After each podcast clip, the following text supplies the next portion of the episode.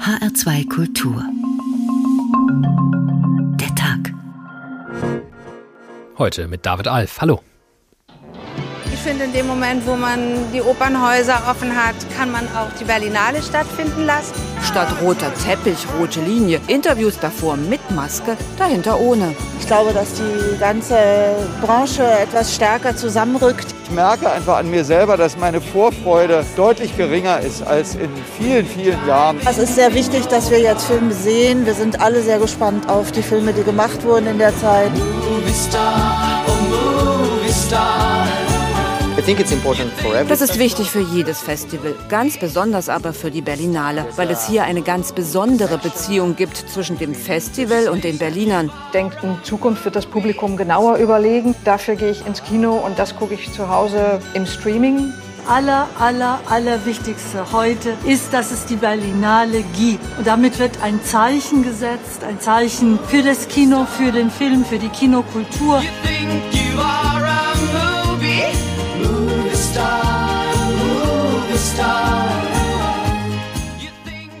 Sie laufen wieder, die internationalen Filmfestspiele Berlin. Corona und allen anderen Krisen der Filmlandschaft zum Trotz und sogar in Präsenz.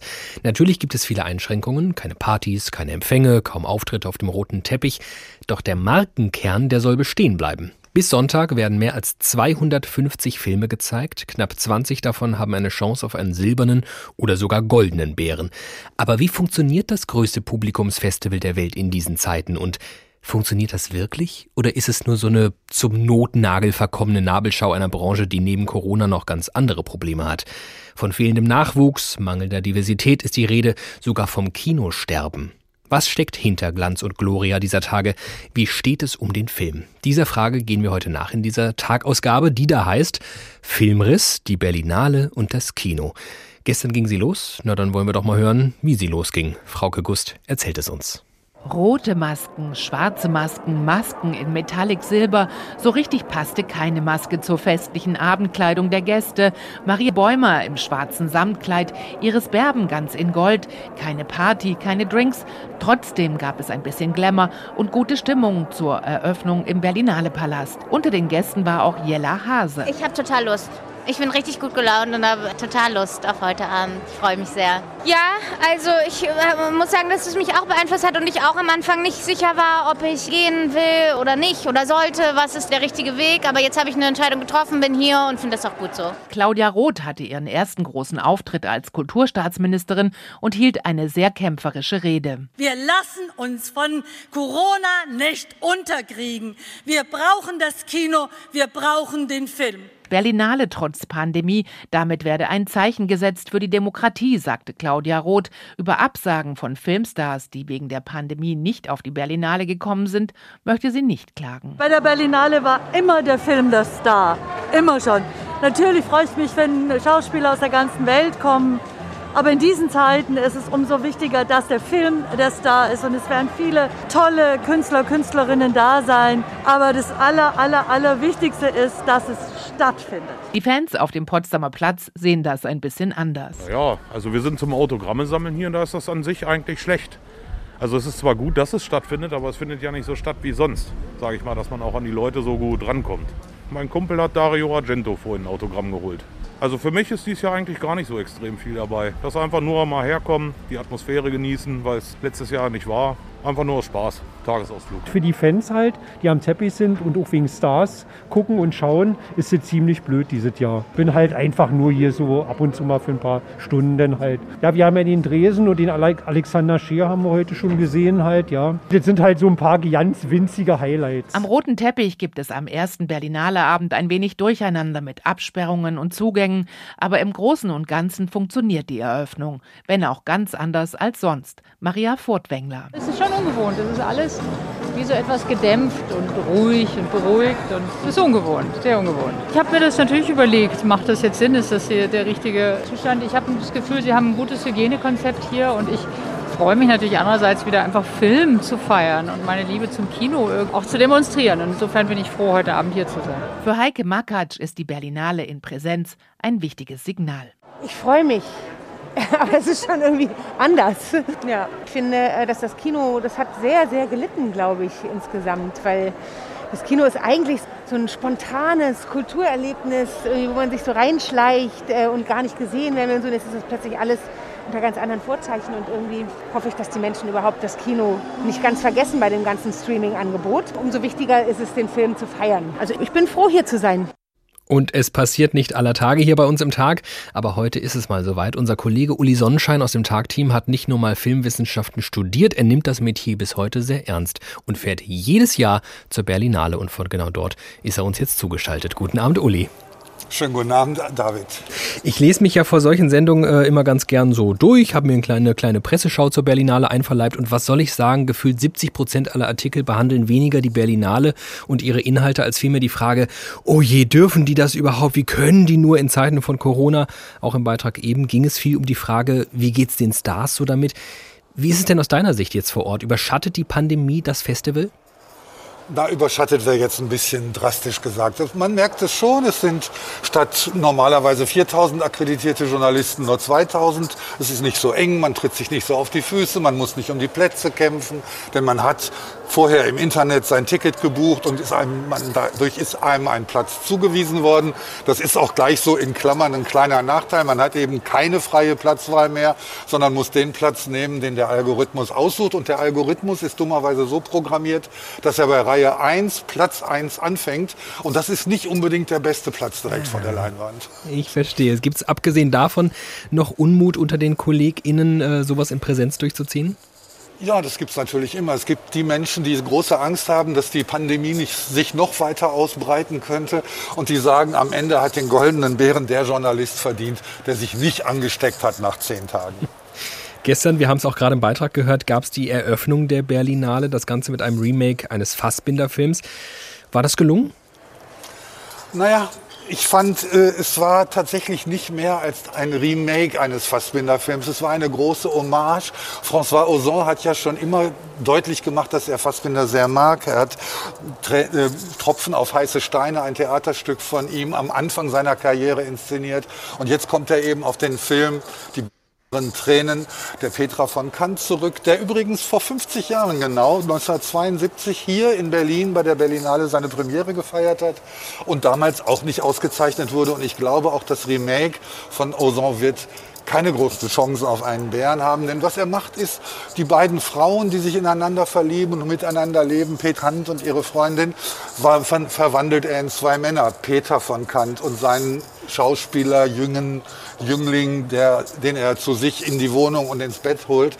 Und das Ganze ist dann so inszeniert, dass man sehr deutlich sieht, dass damals schon Fassbinder mit Petra von Kant sich selbst gemeint hat, denn heute bei Ozon sieht er eindeutig aus wie Fassbinder. Das war jetzt offenbar nicht das ganz große Highlight, das du erwartest für die äh, Berlinale. Was ist denn da noch zu erwarten die kommenden Tage? Also ich bin sehr gespannt auf den schon gerade im Beitrag erwähnten Andreas Dresen, der ja wunderbare Filme macht und der sich wieder was ganz Besonderes ausgedacht hat, denn er porträtiert die Mutter von Murat Kurnas, der damals als Deutscher aus Bremen stammend in Guantanamo in Haft geraten ist. Der Film heißt Kurnas versus George W. Bush. Und es ist eben nicht der Kurnas, Murat Kurnas, der porträtiert wird, sondern dessen Mutter. Und es ist kein Dokumentarfilm, sondern ein Spielfilm. Und die Ankündigung sagt mit viel Witz und Humor. Und da bin ich ungeheuer gespannt, wie er das ernste Thema humorvoll umsetzen wird. Was die Auswahl der Filme angeht, ist da so eine Tendenz in irgendeine Richtung erkennbar oder ist die so eigentlich so ähnlich wie schon in den Jahren vor der Pandemie? Ja, es sind immer wieder ähnliche Filme, es sind auch immer wieder ähnliche Regisseure, die auf diesem Festival auftreten. Ursula Mayer aus Frankreich zum Beispiel, die kaum im Kino zu sehen ist, aber bei dem Festival immer regelmäßiger Gast war. Es gibt thematisch schwerwiegende Filme. Aber was mir aufgefallen ist bislang, ist, diese Filme wenden sich vom urbanen Leben ab. Sie sind entweder, gehen sie in die Innenräume, vielleicht auch der Pandemie geschuldet und machen kleine Kammerspiele oder sie gehen aufs Land. Sie entziehen sich diesem urbanen, hektischen Raum, wo viele Leute aufeinander treffen und eben auch Viren ausgetauscht werden. Ob die Filmemacher das so geplant haben, weiß ich nicht, aber das schwebt natürlich immer drüber. Und gerade eben habe ich einen Film gesehen, der war verwirrend, verstörend, aber auch sehr interessant. Ein in Dioramen aus kleinen Tonfiguren erzählte Dystopie, in der die Tiere die Herrschaft über die Menschen übernehmen. Und das war sehr liebevoll gemacht, aber auch sehr philosophisch, ein filmischer Essay, wenn man so will. Und da kam natürlich auch die Pandemie vor und die maskentragenden Tiere. Wir haben jetzt äh, gleich 18.15 Uhr. Um 18.30 Uhr geht der Film los, für den du gerade in der Schlange stehst. Äh, was wirst du jetzt gleich anschauen? Jetzt werde ich gleich von Claire Denis eine Liebesgeschichte anschauen, wo eine Frau durch das Wiederauftauchen eines ehemaligen Geliebten wird. Wird Claire Denis auch ein gern gesehener Gast bei diesem Festival? Ist ja eine Meisterin in sehr schrägen und sehr angespannten Liebesszenarien. Auch da bin ich sehr gespannt. Dann viel Vergnügen dabei. Das war unser Kollege Uli Sonnenschein live von der Berlinale. Dem Filmfestival, bei dem äh, alle nicht nur auf Leinwände starren, sondern auch auf Bären schielen. Grund für uns, uns in dieser Sendung auch mit eben jenen zu beschäftigen, beziehungsweise denen dabei zuzuhören, die das viel besser können als wir. Vor knapp 150 Jahren nämlich hat das der Sachbuchautor Alfred Brehm getan. Brems Tierleben ist ein zoologisches Nachschlagewerk, das in seiner Gestalt heute vielleicht ja nicht mehr ganz zeitgemäß erscheint, aber immer noch ganz bemerkenswert ist. Das werden Sie gleich hören. In dieser Ausgabe sogar ergänzt um Kommentare von Roger Willemsen. Wir sind bei B, B wie Bär. Mehr als die übrigen Raubtiere scheinen die Bären Allesfresser im vollsten Sinne des Wortes befähigt zu sein, lange Zeit allein aus dem Pflanzenreiche sich zu ernähren. Nicht nur essbare Früchte und Beeren werden von ihnen verzehrt, sondern auch Körner, Getreide im reifen und halbreifen Zustande, Wurzeln, saftige Gräser, Baumknospen, Blüten, Kätzchen und so weiter. Gefangene hat man längere Zeit bloß mit Hafer gefüttert, ohne eine Abnahme ihres Wohlbefindens zu bemerken. In der Jugend dürften sie ihre Nahrung ausschließlich aus dem Pflanzenreiche wählen, und auch später ziehen sie Pflanzennahrung dem Fleische vor. Sie sind keine Kostverächter, denn sie fressen fast alles, was genießbar ist, außer den angeführten Pflanzen und Tiere, und zwar Krebse und Muscheln, Würmer, Kerbtiere und deren Larven, Fische, Vögel und deren Eier, Säugetiere und Aas. In der Nähe menschlicher Wohnsitze fügen sie dem Haushalte Schaden zu, und die stärkeren Arten werden zuweilen zu höchst gefährlichen Raubtieren, welche, wenn der Hunger sie quält, größere Tiere anfallen und namentlich unter unserem Viehstande bedeutende Verwüstungen anrichten können. Einzelne sind dabei so dreist, dass sie bis in die Dörfer hineinkommen, um Hausgeflügel zu würgen und Eier zu verzehren oder Ställe aufzubrechen und dort sich mit leichter Mühe Beute zu holen. Dem Menschen werden die Größten bloß dann gefährlich, wenn er sich mit ihnen im Kampf einlässt und ihren Zorn reizt. Um die Berlinale geht's hier heute im Tag.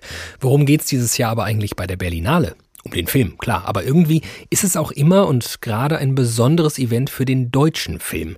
Wie der auf dem Festival vertreten ist, beschreibt jetzt mein Kollege Jan Tussing.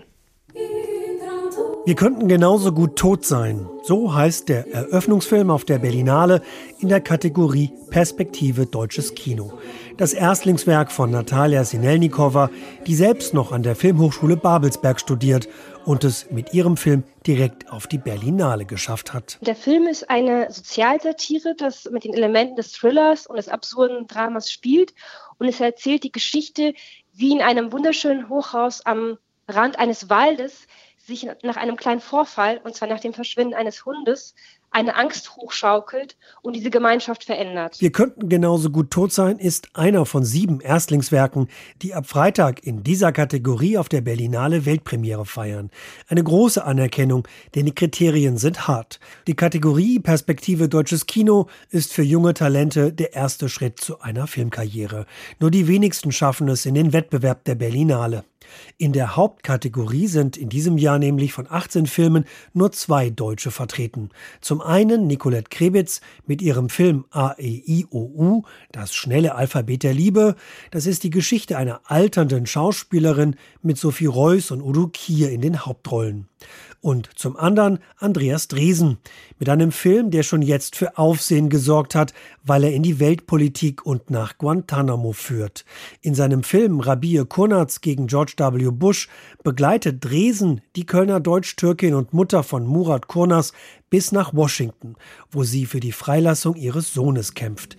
Der wird nämlich des Terrorismus bezichtigt und sitzt in dem inzwischen weltberühmten Gefangenenlager. Und auch zwei Flügel hätt, ich flüg zu dir. Die zweitwichtigste Kategorie auf der Berlinale nach dem Wettbewerb ist die Sektion Panorama. Hier bekommt der Gewinnerfilm einen goldenen Teddy, der kleine Bruder des goldenen Bären, der aber nicht weniger wichtig ist. Und hier sind von 27 Filmen vier deutsche Beiträge zu finden. Neben dem Erstlingswerk von Annika Pinske mit dem Namen alle reden übers Wetter, sticht vor allem ein deutscher Dokumentarfilm heraus. Der Ostberliner Journalist Lutz Penert erzählt in seinem Film Bettina die Geschichte der ostdeutschen Sängerin Bettina Wegener. Was mich an, an ihr interessiert hat, und das sind zwei Sachen. Das ist einmal sie als Person, als Mensch und Biografie, der äh, ein einziges Hin- und Hergeschubse ist. Aber in dem allem, was ihr widerfährt, ist sie auf eine gewisse Weise ein sehr moralischer Mensch. Und Moral nicht in dem Sinne von, das muss so und so sein, sondern in einem sehr bei sich bleiben. Und das finde ich ganz stark.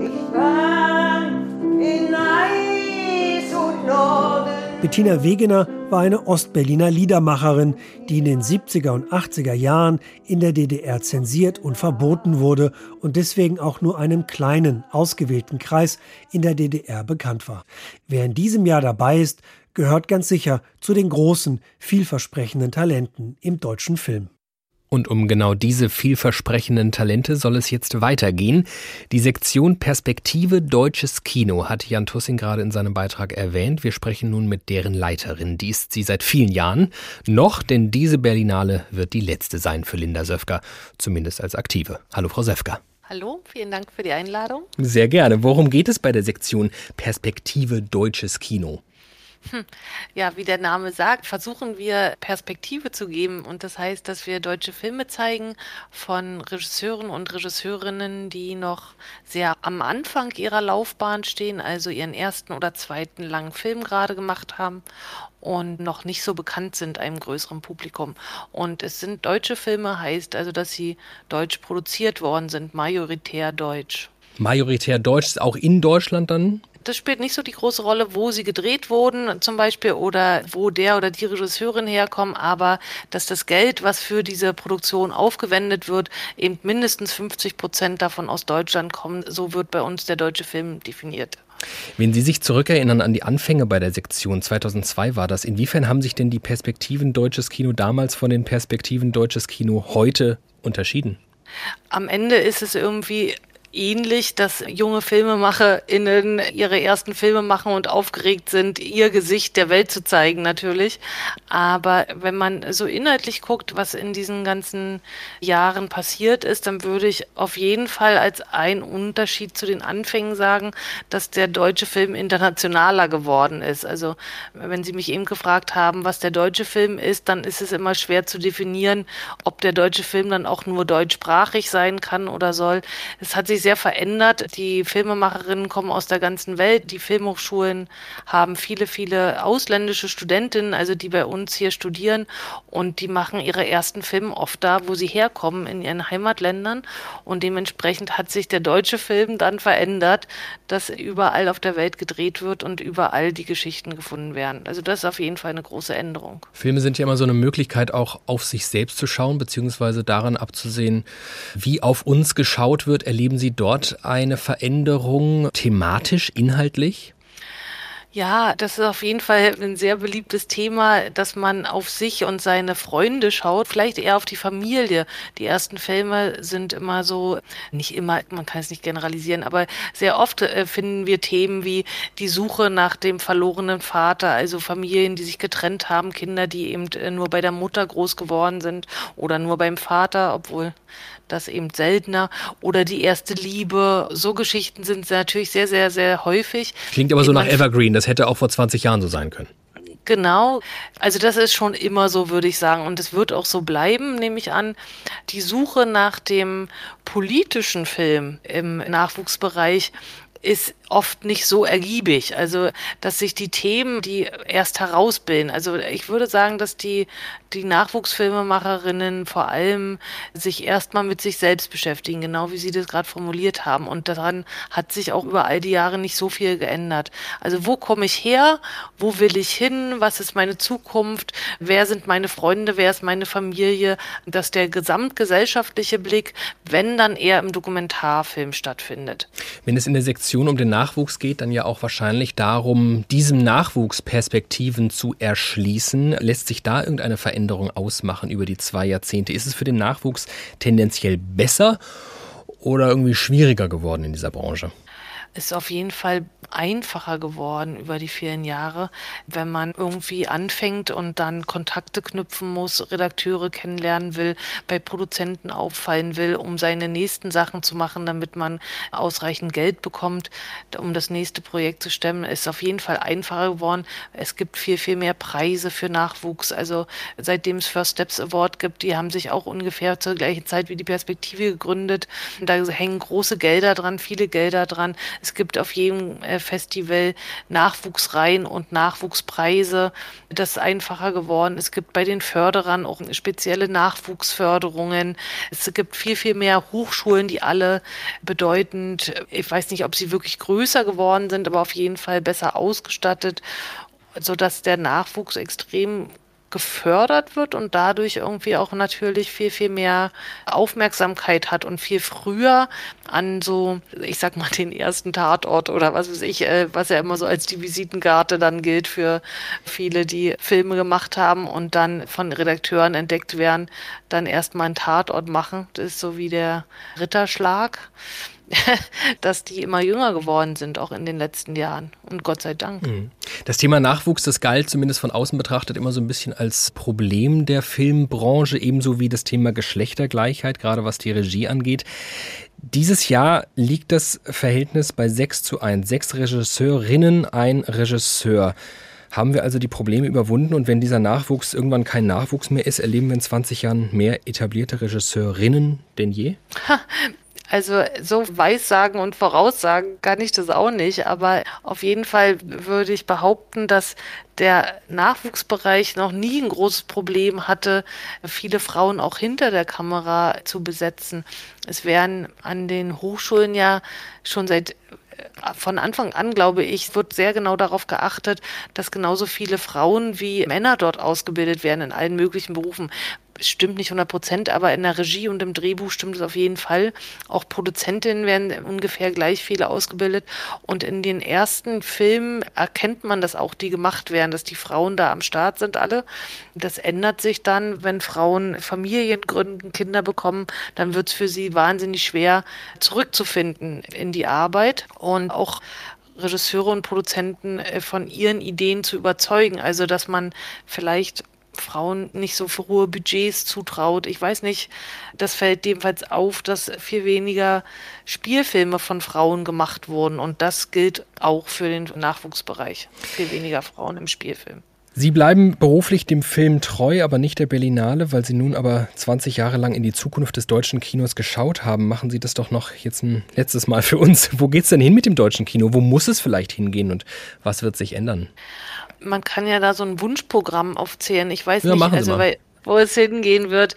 Ich weiß nicht, auf jeden Fall gibt es immer den Wunsch, dass der deutsche Film die Festivals der Welt erobert, die A-Festival, dass der deutsche Film auf der Berlinale seinen Platz hat, ja, bitte. Aber dass der deutsche Film auch im Wettbewerb von Cannes und im Wettbewerb von Venedig und überall, also auf den großen Festivals dieser Welt seinen Platz finden soll, das ist eben ein, ein Wunsch von mir und von vielen, vielen Filmemacherinnen in Deutschland. Cannes und Venedig, also vor allem Cannes gilt als die erste Adresse und jeder möchte seinen Film in Cannes im Wettbewerb sehen. Auch alle, die bei uns in der Reihe hier ihre ersten Filme zeigen, haben das als das große Vorbild. Und ich arbeite für die Berlinale und ich arbeite sehr gerne für die Berlinale, aber Cannes im Sommer ist eben auch schön, ja. Na, dann wünsche ich Ihnen, dass äh, nicht nur Sie es mal nach Cannes im Sommer schaffen, sondern auch ein deutscher Film. Das war Linda Söfker, die die Sektion Perspektive Deutsches Kino bei der Berlinale leitet. Vielen Dank. Wenn es um die Berlinale geht, dann geht es auch ganz schnell, das haben wir auch in dieser Sendung schon gemerkt, um viel größere Fragen als Wer bekommt denn nun den goldenen Bären? Das Festival ist auch immer Anlass, Missstände in der Filmbranche aufzuzeigen. Einer davon mangelnde Perspektiven für Frauen. Aber zumindest auf dem Blatt sieht das dieses Jahr schon ganz gut aus, haben wir auch gerade von Frau Söfker bestätigt bekommen. Es geht aber noch einen Schritt weiter. Frauen aus Ländern, die bislang gar nicht mal so sehr im Fokus der Öffentlichkeit stehen, zumindest wenn es um Filme geht. In diesem Jahr sind gleich vier Frauen aus Mexiko mit ihren Filmen auf der Berlinale vertreten und unsere Mexiko-Korrespondentin Anne Demmer stellt sie uns vor. Ya va a ser un año que la buscamos gustaría hacer algo, no sé qué ni cómo.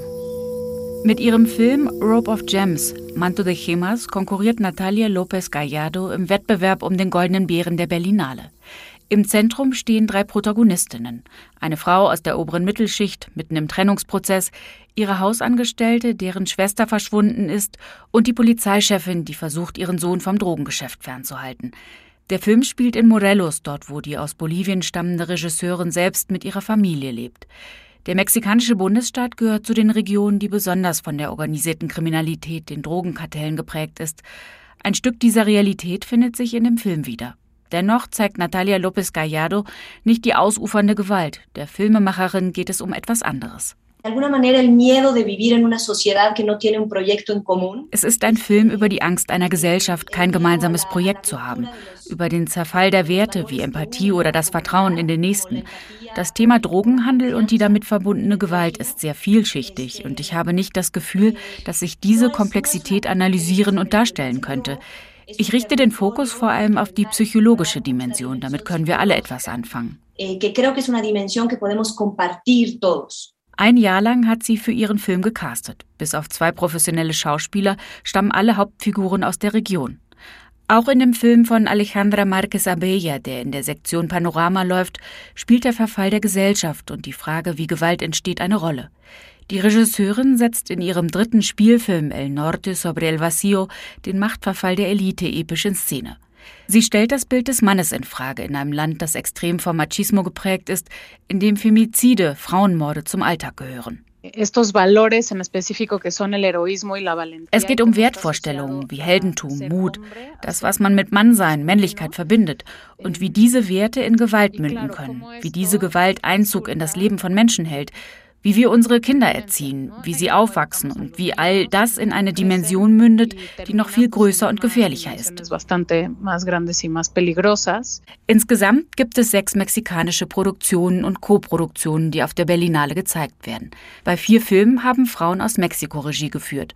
Und natürlich verwenden Frauen eine andere Sprache, meint die Direktorin des Mexikanischen Filminstituts im Cine, Maria Novarro.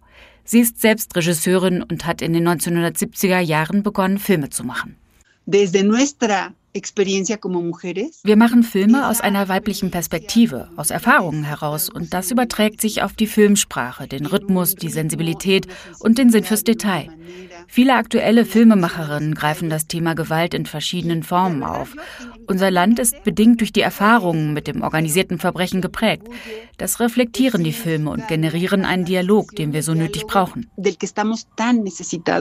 Neben dem Wettbewerb und im Panorama sind die mexikanischen Regisseurinnen auch in der Sektion Generation K Plus und bei den Berlinale Shorts vertreten. Für Alejandra Marquez Abella ist es durchaus ein großer Moment für mexikanische Filmemacherinnen. Eh, es gibt immer mehr Regisseurinnen, Kamerafrauen und Produzentinnen. Sicherlich ist es auch Zufall, dass in Berlin gleichzeitig so viele mexikanische Frauen sind. Und dann gibt es auch Leute, die sagen, hier werden nur Quoten erfüllt. Aber selbst wenn das so wäre, dann wäre es gerecht. Aber ich glaube, dass wir Frauen, nicht nur in Mexiko, uns Themen annähern, die auf anderen Erfahrungen beruhen und wir eine andere Perspektive einnehmen.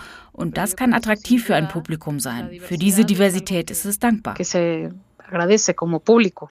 Anne Demmer war das über vier mexikanische Frauen und ihre Filme auf der Berlinale. Um Affen und Waschbären, Nilpferde und Pinguine, Blindschleichen und Stubenfliegen und ja eigentlich alle Tiere geht es in Brems Tierleben, einer legendären zoologischen Enzyklopädie, die wohl schon allein deshalb legendär ist, weil die Art, die Tiere zu beschreiben, gelinde gesagt, hm, besonders ist. So besonders, dass Roger Willemsen ausgewählte Tiere aus Brems Tierleben noch einmal zusammengestellt und kommentiert hat.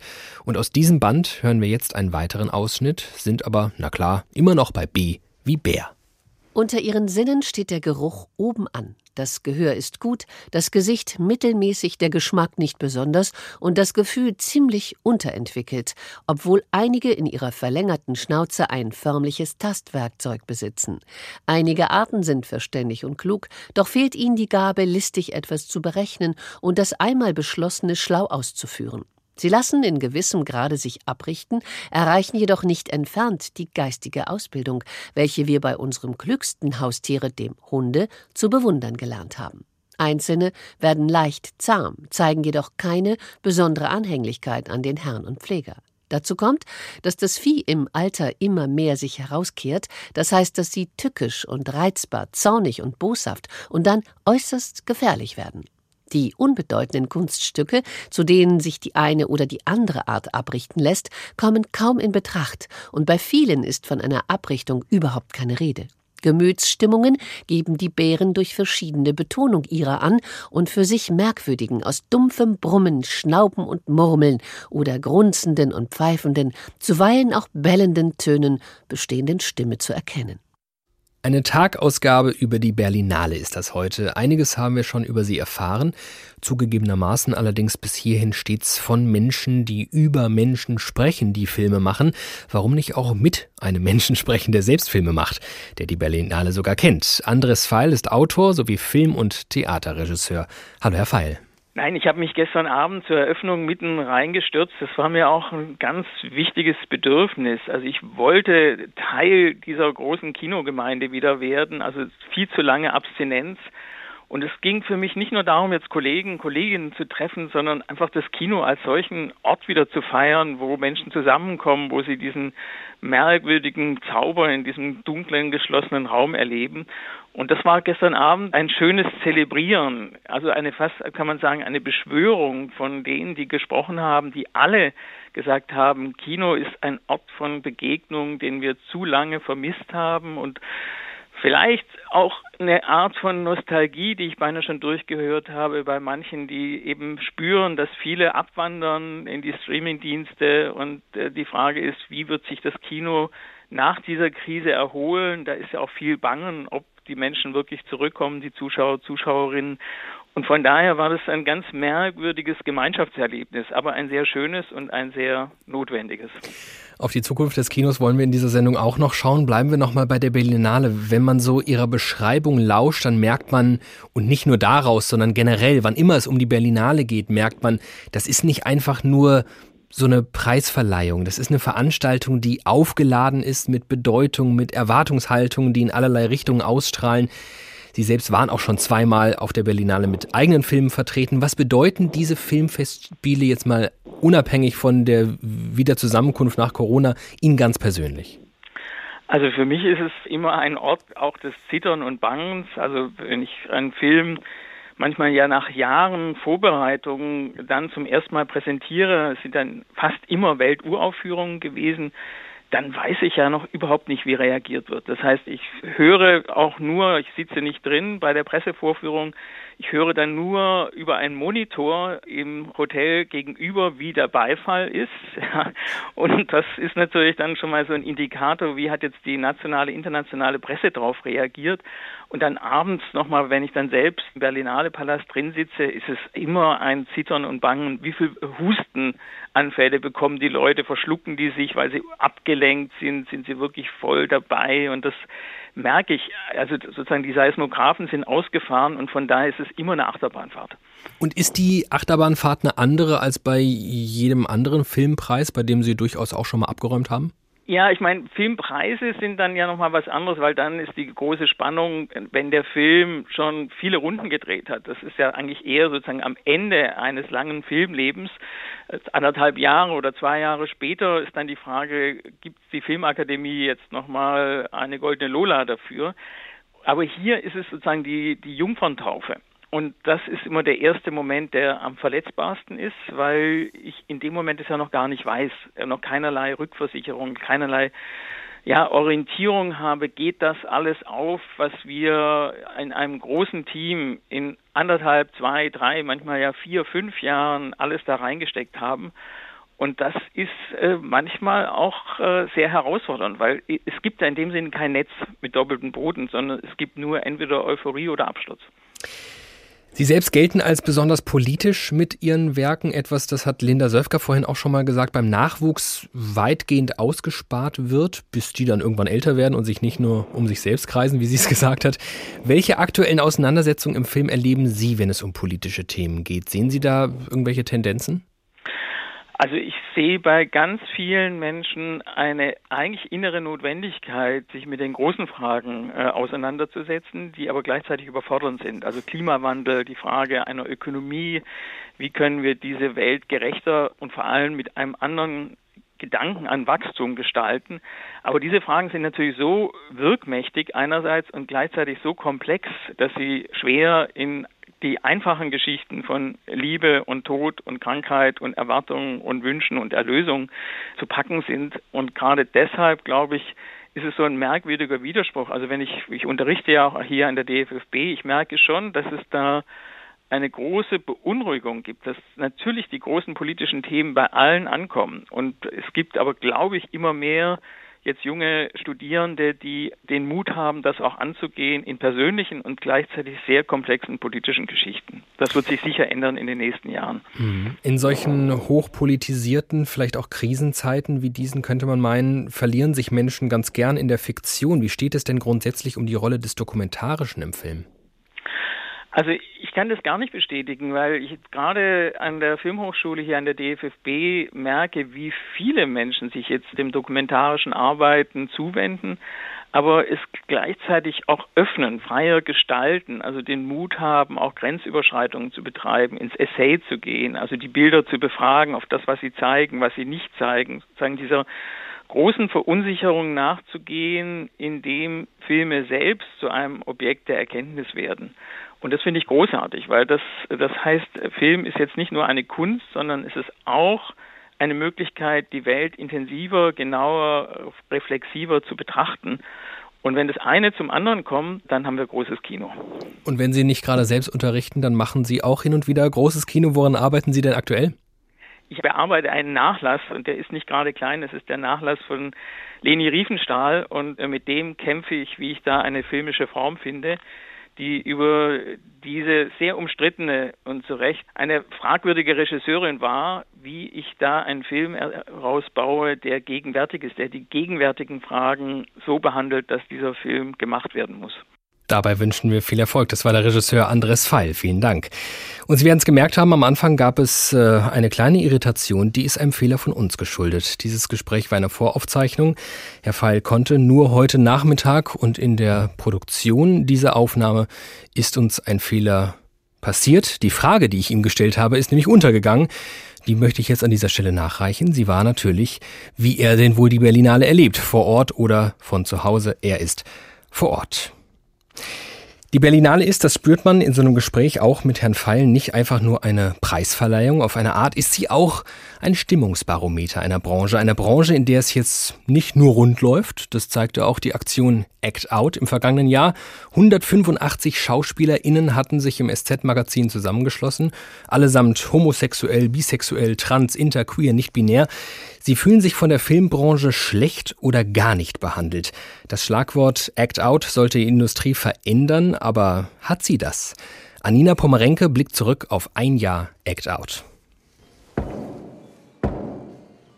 Herzog und Herzogin von Bodelschwing. Du kannst dich auch zurückziehen, wenn es dir nicht gut geht.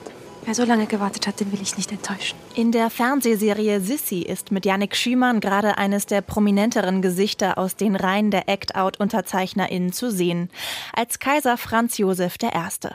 Ein offen homosexueller Mann in einer heterosexuellen Rolle. Jahrzehntelang sei das undenkbar gewesen, sagten mehrere Schauspieler vor einem Jahr. Schümann brachte zur Premiere in Cannes sogar seinen Freund auf den pinken Teppich mit. Ist ein Jahr nach Act Out nun also alles anders? Schauspieler Henry Maximilian Jacobs bleibt skeptisch. Ich persönlich glaube, dass es utopisch ist zu sagen, dass nach einem Jahr diese ganzen Denkmuster und Strukturen komplett verschwunden sind. Aber ich glaube halt, dass es ein Anfang ist. Und ich weiß, dass es vielleicht bei manchen immer noch so ist, dass sie sagen, hey, ich oute mich auf keinen Fall, weil ich weiß, dann bekomme ich bestimmte Rollen nicht mehr angeboten. Was natürlich totaler Quatsch ist. Das ist ja der Gag des Schauspielers, ist ja, dass man etwas spielt. Nun macht Jakobs gelegentlich die Erfahrung, auf sein Outing reduziert zu werden. Was ich öfters gehört habe, ist bei Castings, dass gesagt wurde, ah ja, wir suchen noch so einen Transgender, weil die Leute sich auf einmal sagen im Kopf hatten, ah ja, wir wollen jetzt diverser sein und es auch oft Vorgabe zum Beispiel dann von Netflix war und dass da aber noch sozusagen das Vokabular und die Herangehensweise fehlt. Insgesamt ist der Schaubühnen-Schauspieler froh, dass Act Out Aufmerksamkeit geschaffen hat und nun über die fehlende Diversität in der Branche mehr geredet wird. Langfristig müssten sich seiner Meinung nach aber die Strukturen ändern. Auch die Castingagenturen oder DrehbuchautorInnen sollten diverser werden. Ähnlich sieht es auch die Schauspielerin Silvia Meyer. Sie erhofft sich langfristig ein Umdenken bei denen, die entscheiden, was gesendet wird und nicht nur ein vorübergehendes Surfen auf der Trendwelle. Weil es ist ein Unterschied, ob ich so tue, als ob und schwimme mit dem Trend mit und wir machen jetzt möglichst viel Queer und Serie und auch Menschen mit Migrationshintergrund. Aber wenn das nicht mehr in ist, dann machen wir wieder normal und unser klein, äh, kleines Format, wie wir das immer machen. Maya hat schon vor Act Out kein Geheimnis aus ihrer Sexualität gemacht.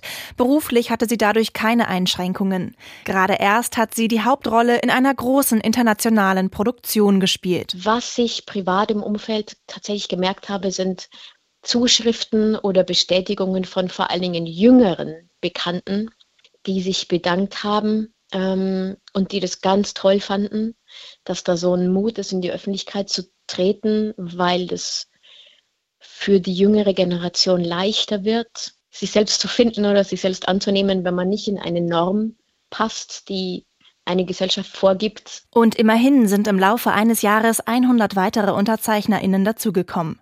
Es folgten Outings bei Fußballprofis, Piloten und in der Kirche.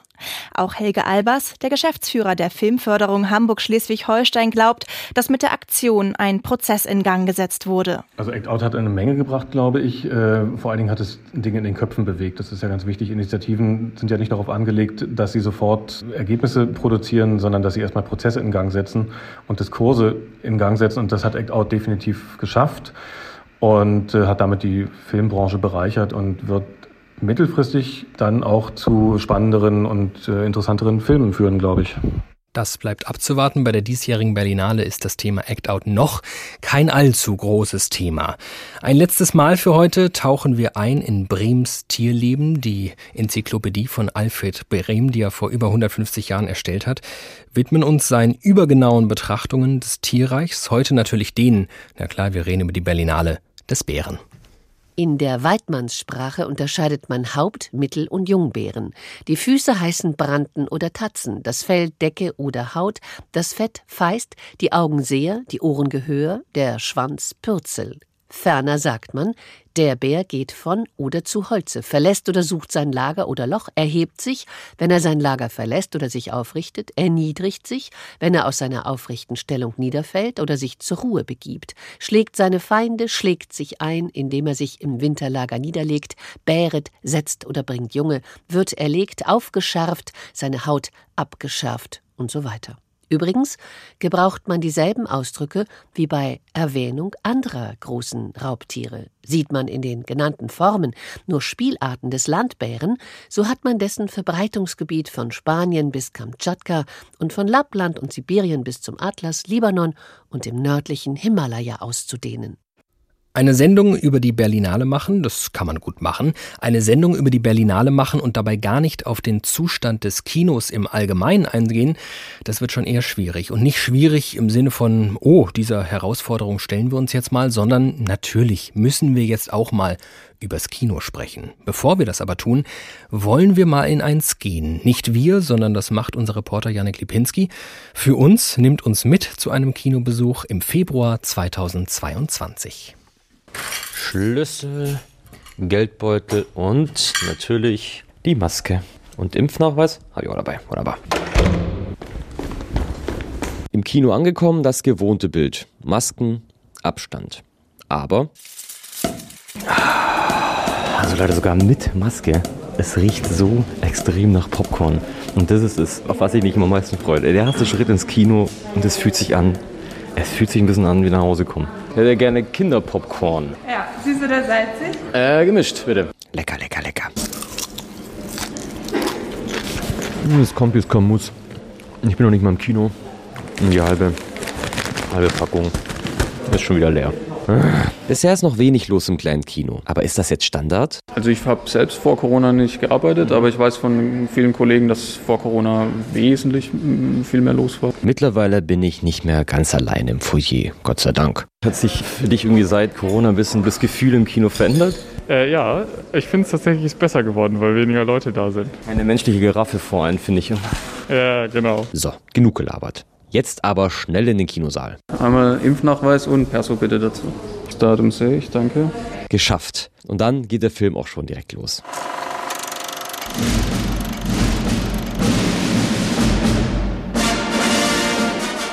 Wahnsinn.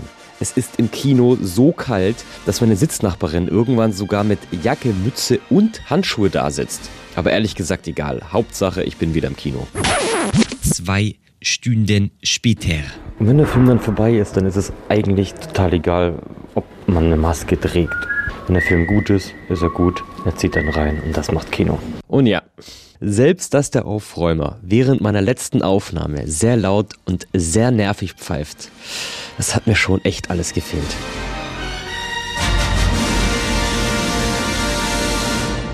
Ja, wenn man das so hört, gepaart mit den bislang fast nur begeisterten Stimmen rund um die Berlinale, könnte man meinen, das totgeglaubte Kino, also das von Streamingdiensten und Pandemien zugrunde gerichtete Kino, das gibt's gar nicht.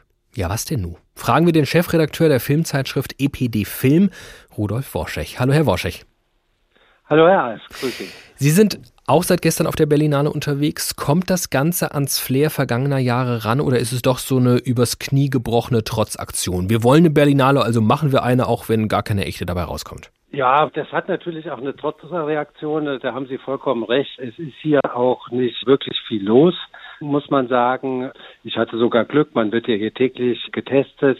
Gleichzeitig glaube ich aber auch, dass es wichtig ist, mit dieser Berlinale auch ein Zeichen zu setzen, auch ein Zeichen dafür, dass das Kino lebt und ein Zeichen dafür, dass man möchte, dass die Leute auch weiterhin ins Kino gehen. Und ich denke, das war auch ein Hintergrund der Politik, denn das Ganze konnte ja auch nur mit dem Votum der Politik stattfinden. Eben war der Regisseur Andres Feil hier im Gespräch und er sprach von so einer gewissen Nostalgie vor Ort, äh, die sich in die allgemeine Freude einmischen würde. Mit Blick auf den Erfolg von Streamingdiensten und dem Kinosterben in Deutschland ist die ja eigentlich verständlich und angebracht, oder? Ja, also das Kino hat ja nicht seit heute einen nostalgischen Touch. Das hat er immer schon. Das Kino gibt es seit, ich weiß nicht, 125 Jahren. Die Streamingdienste gibt es vielleicht seit 10, 15 Jahren. Also wer ins Kino geht, liebt, glaube ich, schon auch das alte. Roland Emmerich lässt in seinem neuesten Film aktuell den Mond abstürzen. In Interviews macht er das auch mit der Institution Kino. Noch 10, aber maximal 20 Jahre würde es Kinos überhaupt noch geben, sagt er. Wie ist Ihre Einschätzung? Da bin ich ja ein bisschen anderer Meinung als Herr Emmerich, der ja mit Moonfall auch nicht unbedingt seinen besten Film vorgelegt hat, sage ich jetzt mal. Das Kino hatte in seiner Geschichte immer schon Unkenrufen trotzen müssen, dass es kaputt geht. Das fing beim Tonfilm an, das ging dem Fernsehen weiter. Es gab vor ungefähr 20 Jahren die Angst, dass das Kino durch digitale Piraterie sterben wird. Das ist nicht eingetreten. Und ich glaube nicht an den Tod des Kinos in 20 Jahren. Das Kino wird sich vielleicht weiter reduzieren. Äh, wenn Sie in die Geschichte gucken, äh, der Höhepunkt der Zuschauermassen war in den 50er Jahren 16 Mal sind die Deutschen durchschnittlich ins Kino gegangen. Vor der Pandemie waren das 1,5 Mal. Vielleicht reduziert sich das weiter, aber ich glaube, dass dieses Gemeinschaftsgefühl, was das Kino dann doch ausmacht, auch gerade gegenüber den Streamingdiensten, dass das immer noch etwas ist, was die Leute erleben wollen. Die wollen dabei essen. Also ich gehöre nicht zu den Leuten, die Popcorn essen im Kino, aber trotzdem auch das muss man respektieren und das glaube ich, dass es das auch mittelfristig noch weitergeben wird. Anfang 2019, also vor der Pandemie, haben Sie aber geschrieben, naja, neben Streamingdiensten gäbe es noch ganz andere Probleme, nämlich hausgemachte. Welche sind das denn? Ja, die Kinoindustrie und das sieht man eben auch an dem Emmerich-Film. So viel Neues fällt denen auch nicht ein. Äh, gerade in dem Bereich, der junge Zuschauer zieht, also im Blockbuster-Bereich. Da gibt es jede Menge Sequels, Filme nach Rezept, wie zum Beispiel dieser Moonfall-Film. Also man wünschte sich äh, gerade im Blockbuster-Bereich schon durchaus eine Innovationswelle, sage ich jetzt mal. Das, glaube ich, würde auch wirklich wieder viele Leute ins Kino ziehen. Das sagt Rudolf Vorschech, der Chefredakteur der Zeitschrift EPD Film. Vielen Dank.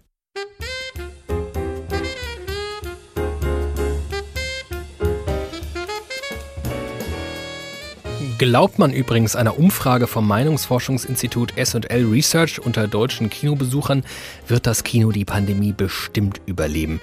Denn 93 Prozent von ihnen gaben während des Lockdowns an, wieder regelmäßig ins Kino gehen zu wollen, sobald es denn ginge. Die Menschen sehnten sich somit mehr nach Kino als nach Restaurants, Fitnessstudios oder Discos. Und das war der Tag für heute. Sie finden diese und weitere Tagausgaben auch auf hr2.de, bei Apple Podcast oder auch in der ARD Audiothek. Diese Woche in der Redaktion waren für Sie Uwe Berndt, Rainer Dachselt, Markus Hürtgen, Tamara Maschalkowski, Doro Schuler, Bianca Schwarz, Ulrich Sonnenschein und ich. Ich bin David Alf. Tschüss.